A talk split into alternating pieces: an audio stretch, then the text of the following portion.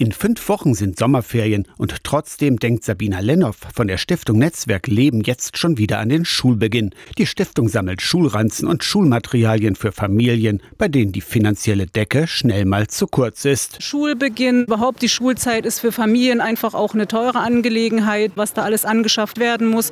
Und wenn wir da Familien dabei unterstützen können, ist das ein wunderbarer Beitrag, der auch gut zu unserem Anliegen passt. Klar, der Schulbesuch selbst kostet nichts, aber daneben sind eine ganze Menge Sachen notwendig. Füller, Hefte, Arbeitsmaterialien und Bücher.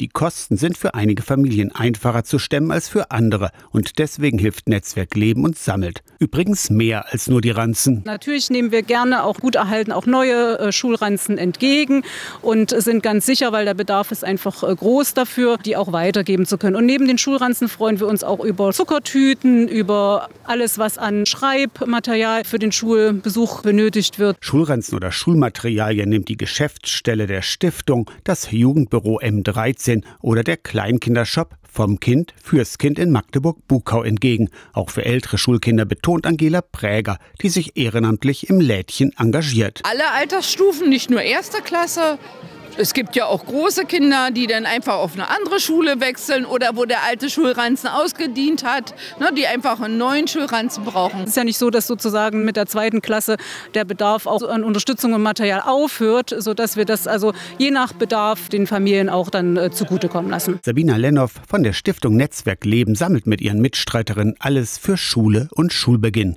Aus der Kirchenredaktion Torsten Kessler, Radio SAW.